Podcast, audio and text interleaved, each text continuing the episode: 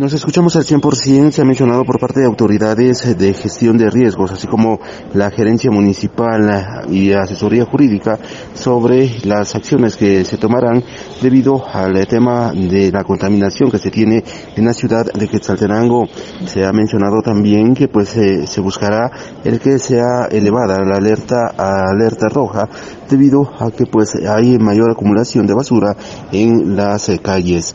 Esto es lo que menciona Ronnie Álvarez, director de gestión de riesgos de la municipalidad de Quetzaltenango. Debido al impacto que está causando el bloqueo que está en la entrada eh, principal del llano del final, ¿verdad? Que es la ruta de ingreso hacia el botadero municipal, pues eso ha causado de que la acumulación de basura en las calles vaya en aumento desde el día lunes, ¿verdad?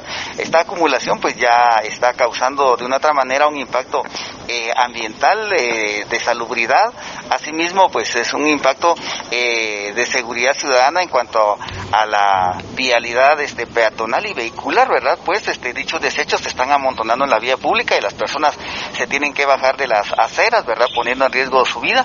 Asimismo, pues hay áreas en donde la acumulación es tal, ¿verdad?, de que ya está eh, trasladándose a espacios eh, públicos y pues también en los lugares en donde eh, se deposita la basura como en mercados y restaurantes, pues también ya la acumulación es tal, ¿verdad?, de que de una otra manera ya es insostenible, ¿verdad?, que se pueda seguir acumulando. Esto pone en riesgo la vida y la salud de las personas, así como el ambiente de la ciudad de Quetzaltenango. Debido a eso que el día de ayer pues emitió la alerta naranja y el día de hoy realizaremos nuevamente el recorrido para evaluar el impacto que está causando y eh, sobre todo el riesgo que los lixiviados eh, producen, ¿verdad? A la hora de que la acumulación está en ese, en ese espacio sin ningún manejo eh, adecuado. El día de hoy pues nos acompañarán eh, instituciones como el Centro de Atención eh, Permanente CAP, ¿verdad? Del Ministerio de Ambiente y Recursos Naturales y las instituciones que tienen competencia en la Municipalidad de Quetzaltenango, ¿verdad?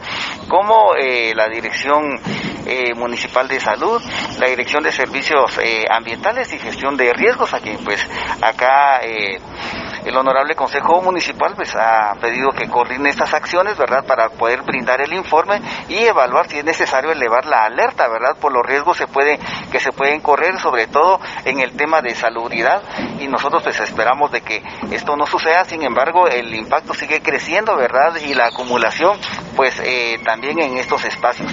Nosotros solicitamos a la población de, que eh, le dé un manejo adecuado, ¿verdad? Mientras esta situación se resuelve, ¿verdad?